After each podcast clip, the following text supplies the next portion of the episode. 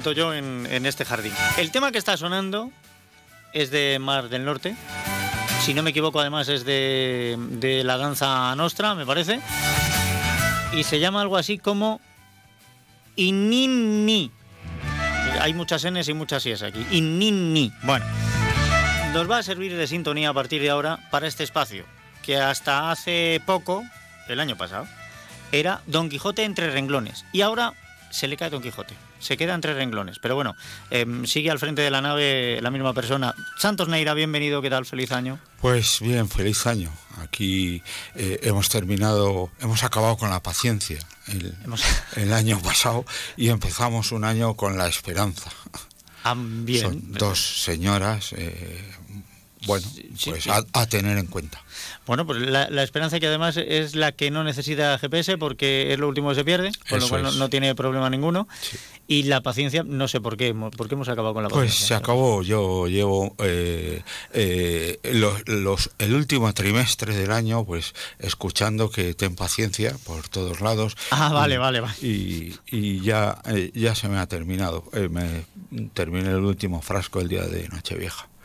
Bueno. Y, y bueno, eh, he retomado eh, con la esperanza este año. Bien, me parece muy bien, me parece muy bien, sí. Llega un momento en que la paciencia efectivamente tiene que dejar paso a la esperanza, Sí. cuanto menos, Sí. cuanto menos, vale. Eh, bueno, pues por un lado eso, acabada, acabada la paciencia, empecemos con la esperanza, y por otro lado decía yo, se nos cae Don Quijote. Sí, se nos cae Don Quijote y al hilo de, de- bueno, Cervantes en uno de los eh, pasajes habla de, de- de cuentos, de fábulas. Bueno, pues vamos a- a- a ver el contenido de algunos cuentos, de algunos cuentos eh, famosos que todos conocemos de la infancia. Bien, ¿nos vamos a atar a la literatura del siglo de oro o vamos a explorar otras áreas? No, no, va- vamos a dejar eh, por ahora eh, de lado la literatura del siglo de oro, volveremos más tarde porque eh, yo creo que, bueno, pues prácticamente todo se escribió en el siglo de, de oro, casi todo, casi, todo no, casi mucho, y nos iríamos al romanticismo, al siglo XIX, que es cuando hubo muchísimos autores que, que escribieron cuentos, los hermanos Bien. Grimm, pues eh, Andersen, también volveremos, por ejemplo, con Esopo, con las fábulas de, de Esopo, pues a, a la, a la época de... A la Grecia antigua, claro. Exacto, eso es.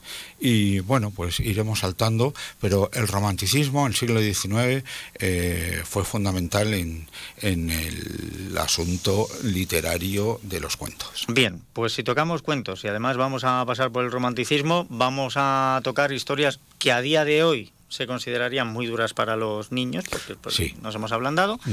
pero también hay que considerar que si la vida, la muerte y el amor son las grandes inspiraciones del arte, Mm. En los románticos, sobre todo la muerte y el amor. Sí, la muerte, exacto, sí, la muerte y, el amor. Los cuentos al, al final pues han resistido el paso del tiempo porque son pequeñas historias, pero muy fuertes. Eh, no, no, no se han diluido, han ido pasando eh, pues muchas veces de forma oral y, o de forma escrita o ahora en, modo visual, en modo de, imágenes, ¿no? Eh, pero eh, encierran mucha sabiduría. Eh, entonces ahí es a donde a mí me gusta siempre llegar a, eh, a parar, no quedarnos en la superficie del, del cuento, que puede ser divertido, que básicamente es la lucha del bien contra el mal, eh, los buenos contra Sí. los malos y, y- y poco más. Y bueno, pues todo esto, como, como lleva un contenido mayor desde mi punto de vista, pues ha soportado muy bien el paso del tiempo. Vale.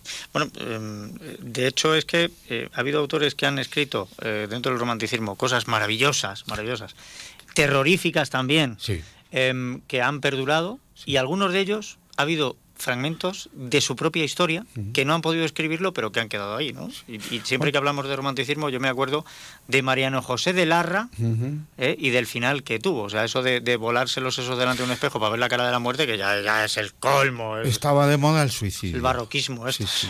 Estaba de moda el, el suicidio. El pues, morir por amor, el morir sí, por amor sí, era el... sí, sí, sí, sí. Y desamor, sí.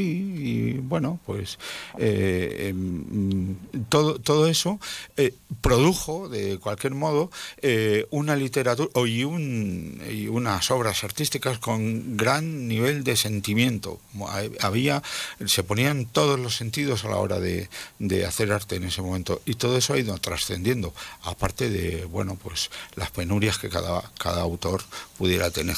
A ver, que para algunos dejaron episodios trágicos mm. y para otros dejaron una maravilla, porque em, eh, Lovecraft bebió de, algunas fuentes que, le han dado por relatos terroríficos, pero maravillosos. ¿eh? Bueno, pues eh, vamos, ¿y por dónde vas a empezar? porque aquí pues, tenemos mucho. Pues yo empezaría por contar un poco para eh, que todo el mundo supiera dónde estamos. Entonces, bueno, pues no, esto no es solo eh, la factoría Disney, que es lo que eh, tenemos más reciente a nivel de, cuentos, sino que, eh, bueno, pues el cuento es una forma literaria generalmente corta de, ficción y, con moraleja. Esa moraleja, pues a mí me, me, gusta, ¿no? Me suele gustar.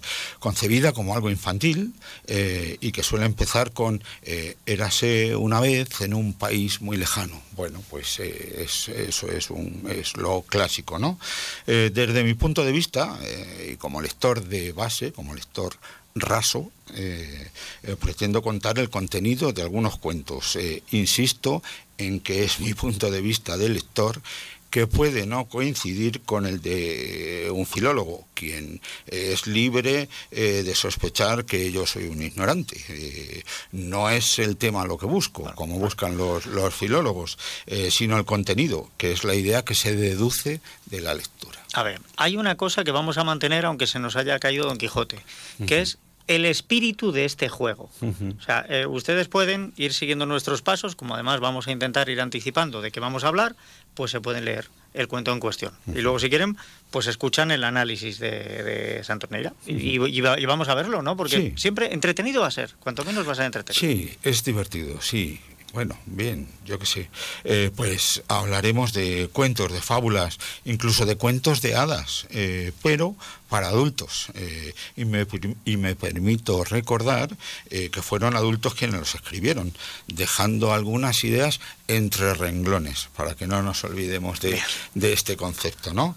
Y ahí es a donde quería yo llegar, a la parte no escrita, pero representada y perfectamente deducible o comprensible ¿no? Es decir, eh, esta literatura está al servicio de la moral o de la ética, pero no solo como enseñanza infantil, sino como enseñanza en general en general. Eh, y no se trata de descubrir mensajes ocultos, sino de entender la idea que generalmente se transmite mediante la, la, rivalidad entre buenos y malos, o los conceptos del bien y el mal, o los vicios y las virtudes, como iremos descubriendo más, más adelante. Esto no es nuevo, ni siquiera en esa época era nuevo. claro, esto, esto lo podemos ver, lo hemos visto todos, en las parábolas de la Biblia, porque ya está ahí, y eh, forma parte de la narración, de, de la narración secuencial que, que, evoca oído, pues iba transmitiendo también unos conocimientos. Ya llegados a la época moderna, esto se transmite a través de los cómics, que también son arte secuencial, ¿no? O sea que es, es muy interesante, es, bonito. Tampoco se trata eh, solo de entretenimiento o, de pasatiempo, sino de enseñanza para la formación o para la, la, educación, ¿no? Es la diferencia entre fábulas milesias, que solo sirven para deleitar, eh, y fábulas apólogas que, abro comillas, deleitan y enseñan juntamente. Ahí entra la Fontaine, ahí entra la Fontaine de No, según le decía el canónigo a Don Quijote en el primer volumen, fábulas milesias y fábulas apólogas. Bueno, pues por ahí hemos caído en estos renglones, ¿no? Muy bien. Desde el canónigo de Don Quijote. Eh, bueno, pues en los próximos espacios, si te parece bien, hablaremos de los cuentos de los hermanos Grimm, de Andersen, de las fábulas de Sopo y de otros cuentistas del pasado y de sus fuentes de inspiración, que fueron dos principalmente, la filosofía clásica y la religión cristiana, que podríamos unificar en un solo concepto, la ética como conducta humana en la sociedad. Confío en que mm, nadie cuente sus cuentos a la infancia de esta manera, porque se van a, aburrir, se van a aburrir mucho. hay que contar pues la, superficie. Hay que contar la superficie del cuento, lo entretenido, pero quizá quien lo cuenta eh, debería conocer eh, lo que hay debajo. Eso es.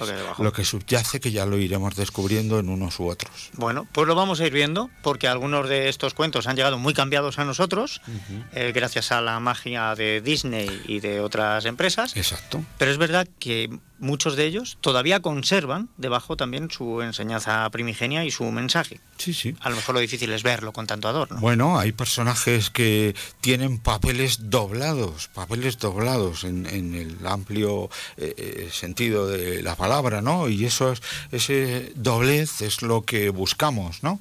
Entonces, bueno, pues vamos a ver al patito feo, el traje nuevo del emperador, la princesa y el guisante, Caperucita Roja, la sirenita, eh, Peter Pan, cualquiera de ellos, yo qué sé. Y el próximo día, si te parece, eh, comenzamos eh, con un famoso eh, cuento de los hermanos Grimm. ¿No? Bien, ¿con cuál? Blancanieves. Ay, qué bueno. Y veremos lo que nos refleja el espejo mágico. Bueno, pues, pues ahí queda. Si quieren, eh, léanse Blancanieves. No digo el que tienen ahí del cuento de los niños. Busquen, que en internet están las obras de los hermanos Green y lean ese, ese Blancanieves. Ese copo de nieve, ese copo de nieve. Eso es, cuatro o cinco páginas son. Sí, sí, eso es. Pues rapidito se lee y la próxima semana tenemos una cita aquí entre renglones. Santos Neira, que pases buena semana. Muchas gracias.